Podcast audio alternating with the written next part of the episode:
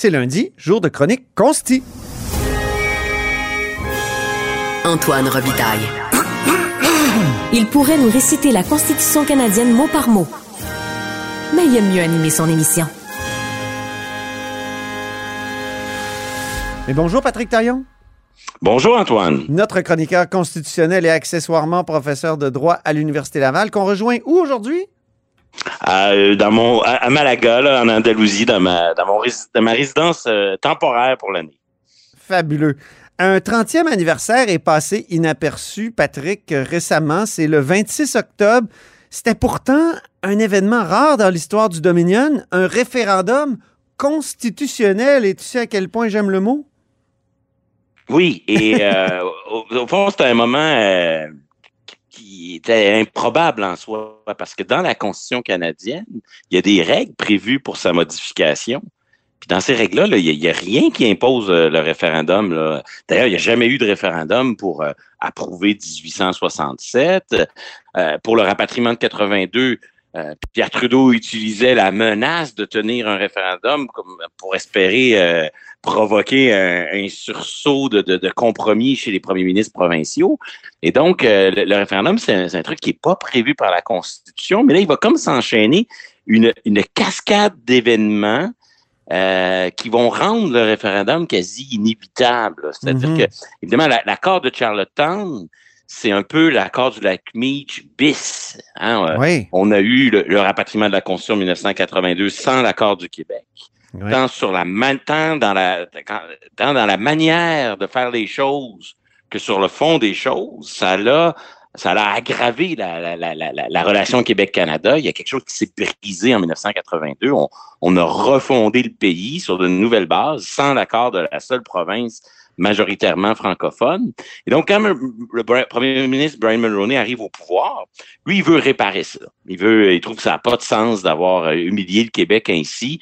Et donc, il, s'engage, puis il dépense beaucoup de son capital politique pour y arriver à réconcilier le Québec avec le reste du Canada sur le plan constitutionnel. Et ça, ça donne l'accord du lac Meach, qui est un vrai accord. Là. Il y a eu une entente. Sauf que euh, l'entente en 1987. Hein? Exactement. Et, l'entente était seulement des premiers ministres qui devaient ensuite retourner devant leurs assemblées euh, législatives respectives pour faire ratifier. Exactement. Et c'est là que, disons que les, signatures qui ont été données en 87 vont être éventuellement reniées ou remises en question, puis l'accord va avorter. Hmm. Et donc, l'accord de Charlottetown, c'est une tentative d'essayer de, de, refaire le coup de l'accord du lac Meach, mais dans des circonstances où c'est encore plus difficile qu'au euh, moment du beau risque et de l'élection de Brian Mulroney, parce que dans les provinces de l'Ouest, je pense à l'Alberta, la Colombie-Britannique, euh, on critique beaucoup le fédéralisme exécutif. Qu'est-ce qu'on veut dire par là? C'est le fait qu'on a, on a l'impression au Canada que c'est les gouvernements, les premiers ministres qui se réunissent dans des hôtels là, à porte fermée. Puis là, ils sont en train de réinventer le pays sans que les parlementaires, sans que la population, sans que les groupes de pression aient leur mot à dire. Et donc, on, on critique beaucoup cette façon de faire. Du moment où on critique le fédéralisme exécutif, soudainement consulter la population apparaît comme le remède. il y a même des provinces qui vont adopter des lois pour dire qu'il faut absolument faire un référendum avant de modifier la Constitution. Puis au Québec, ben là, c'est une période assez unique dans notre histoire. Moi, à ma connaissance, Antoine, tu me corrigeras, mais c'est le seul véritable moment où le oui est majoritaire dans les sondages, le oui à l'indépendance du Québec ou à la souveraineté. Euh, il y, a une espèce de... C'était clair, il y avait une majorité claire, comme dirait l'autre. Oui, et, euh, et donc là, euh, pour gérer un peu cette situation-là, M. Bourassa crée une grande commission avec des élus, des non-élus, euh, présidée par deux non-élus, la commission Bélanger-Campo.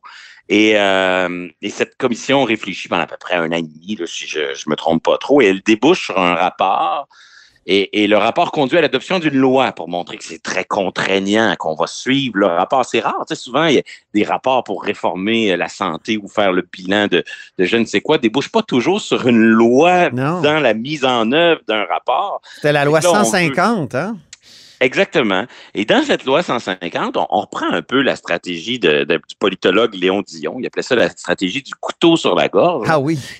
Il s'agissait au fond de dire avant la fin du mois d'octobre 1992, il y aura au Québec, le gouvernement du Québec, le gouvernement libéral du parti de Robert Bourassa ou de Dominique Andelade, si vous préférez, ben, ce gouvernement-là sera obligé de tenir un référendum sur un projet de souveraineté pour le Québec, à moins qu'il ait des offres du reste du Canada. Et donc, évidemment, ça aussi, la loi 150, ça crée une dynamique où c'est comme si Robert Bourassa, il prépare les valises, puis il est en train de dire au reste du Canada, je vais bientôt quitter, nous allons bientôt quitter le pays, à moins qu'il y ait un sursaut, qu'il y ait des offres. Et donc, ça force le reste du Canada, toujours dirigé par euh, M. Mulroney à Ottawa, à dire, ben, qu'est-ce qu'on pourrait peut-être négocier pour éviter ce référendum sur l'indépendance du Québec, ou du moins sur la souveraineté?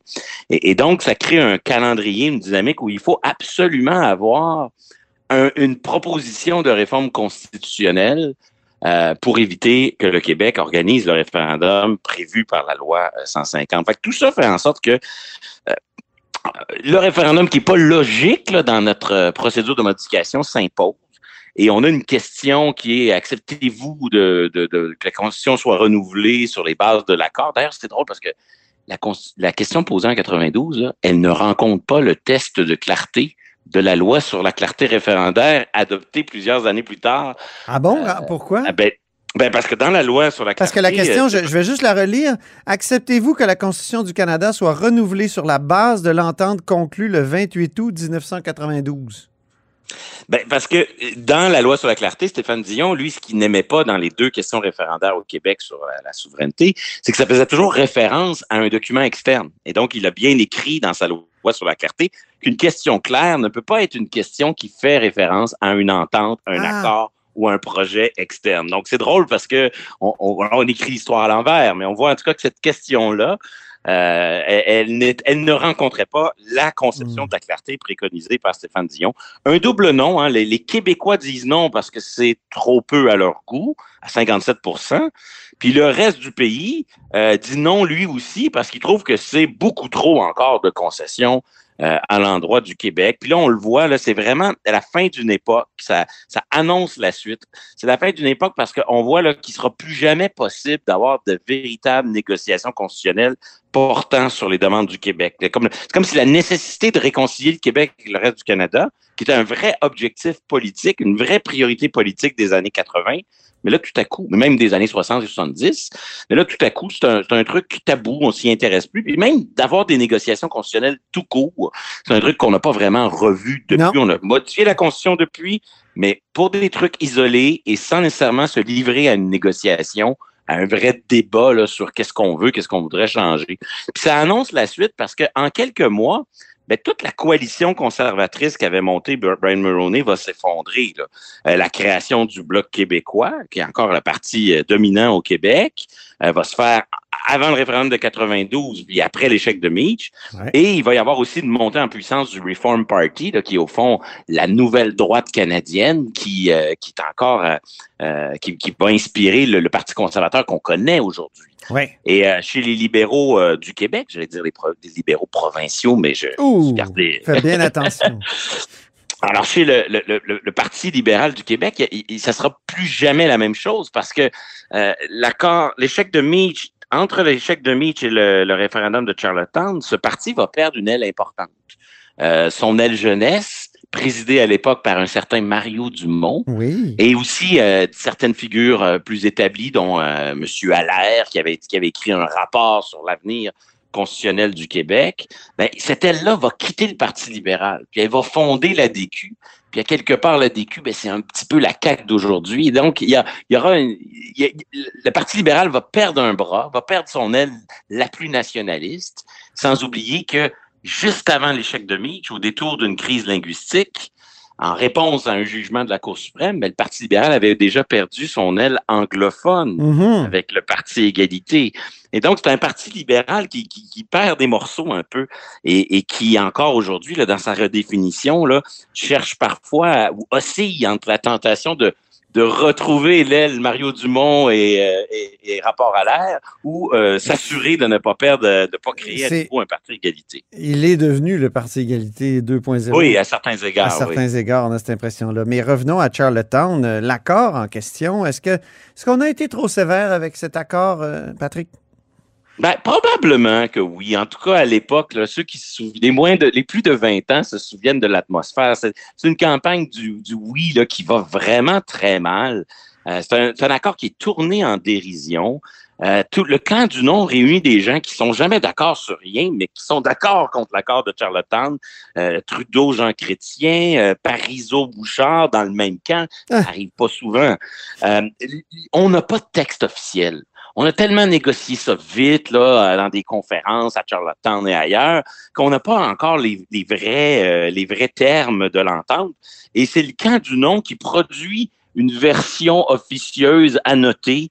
Et, ça, euh, c'est assez particulier. On a, on a une conseillère, euh, une fonctionnaire euh, de carrière, Madame Diane Mouelini, qui se vide le cœur dans un entretien avec un prof de droit constitutionnel de l'Université de Montréal, Monsieur Tremblay. Mais qui est enregistré à la La conversation est enregistrée, ouais. euh, coulée à l'extérieur du Québec parce qu'il y avait une injonction pour l'empêcher. Euh, des députés la lisent sous, sous, en chambre sous la protection de l'immunité parlementaire. Oui, oui. Et là, on apprend que M. Bourassa s'est écrasé. C'est comme si le propre camp euh, du oui, dans le camp du oui, on apprend que euh, les, les, les, plus grands experts trouvent eux-mêmes que c'est insuffisant. Donc, c'est une campagne qui Mais attends, c'est mêlant, là. Les, les, gens vont dire le camp du oui? Ah, oui, oui, oui c'est le, le, camp le, du oui camp... à l'accord. Oui, le camp du oui à cette entente. Et, et, sur le fond des choses, quand on regarde ça plus froidement avec le temps, ben c'est clair qu'il y, y avait dans l'accord de Charlottetown des choses que si, si l'accord avait été adopté, aujourd'hui, on serait un peu moins dans le trouble. Je pense que là-dessus, là, le, le, la garantie qui était offerte au Québec d'avoir 25% des sièges à la Chambre des communes, si on avait ça présentement, le Québec serait pas obligé de choisir entre la perte de son poids politique pour ah oui. suivre la cadence en immigration que le Canada euh, s'impose dans les prochaines années, euh, là, on est obligé de choisir entre accueillir autant que le reste du Canada, mais au risque de voir le français reculer, et pour préserver notre poids politique, ou assumer que notre poids politique dans le reste du Canada va décliner à la vitesse grand V. Donc là-dessus, l'accord de Charlottetown euh, nous aurait euh, préservé de cela. Étonnamment, il y avait très peu de choses sur la décentralisation des compétences. Il y avait un truc sur la décentralisation de la compétence en matière de ressources énergétiques et les tensions entre l'Alberta et le, et le fédéral seraient moins grandes aujourd'hui si l'accord de, de, de Charlottetown avait oh, été la adopté. nouvelle première ministre Danielle Smith serait contente. Oui, exactement. Euh, on aurait un Sénat, euh, on aurait moins de sénateurs québécois. Oui. on les choisirait nous-mêmes. C'est l'Assemblée nationale qui enverrait ses représentants. Et donc, on aurait peut-être des représentants plus fidèles, quoique je ne veux pas accuser personnellement des sénateurs, là, mais de façon générale, on crache jamais dans la main qui nourrit. Et le fait que nos sénateurs soient nommés par l'exécutif fédéral crée structurellement un biais. Mais de façon générale, l'accord de Charlottetown et même Meach, c'est quand même une grande démonstration de la difficulté pour le Québec de définir à, à, habilement ses intérêts à en débattre et à les défendre. Mm -hmm. Il y avait beaucoup de choses dans la campagne. On a porté énormément d'attention à est-ce que c'est un accord qui nous reconnaît assez comme société distincte? Est-ce que, est-ce que ouais. cette reconnaissance est diluée dans la reconnaissance de, des autres spécificités du Canada? Des questions très symboliques aux effets concrets très incertains. Ah, oui. Ça, c'est peut-être le, le, grand malheur. Euh, C'était c'était une faiblesse, je pense, à l'époque de Meade et Charlottetown, et depuis, ça en a encore une plus grande. Le, Québec est, est, est, obsédé par le sentiment qu'il a des intérêts à défendre, mais passe très, très, très peu de temps dans son débat public à vraiment établir la liste des, des priorités dans la défense de ces intérêts-là et choisir les combats qui sont les plus optimaux. Ouais. Un, un, exemple parmi d'autres, mais celui en du, terminant, je termine là-dessus, mais oui. celui sur la santé. Le mmh. Québec revendique un meilleur financement de la santé. Pourquoi? Pour creuser sa propre dépendance financière à Ottawa. Mmh. Oui, on défend nos intérêts, mais là-dessus, on les défend pas toujours d'une manière qui va structurellement nous aider à long terme. Bref, pour les, pour les plus jeunes, là, comprendre le référendum de Charlottetown, c'est comprendre la politique Québec-Canada de 20 ans auparavant mmh. et des 20 années qui suivent ensuite. C'est vraiment un moment charnière, même si c'est un échec, ça vaut la peine de voir tout ce qui se bouge, tout ce qui se brasse dans la politique à ce moment-là.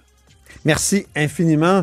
Tu t'es fait historien aujourd'hui, constitutionnel, toujours évidemment, mais c'était passionnant. Et c'est ainsi que se termine là-haut sur la colline en ce lundi, en direct, en grande partie. Merci beaucoup d'avoir été des nôtres. N'hésitez surtout pas à diffuser vos segments préférés sur vos réseaux. Ça, c'est la fonction partage. Et je vous dis à demain.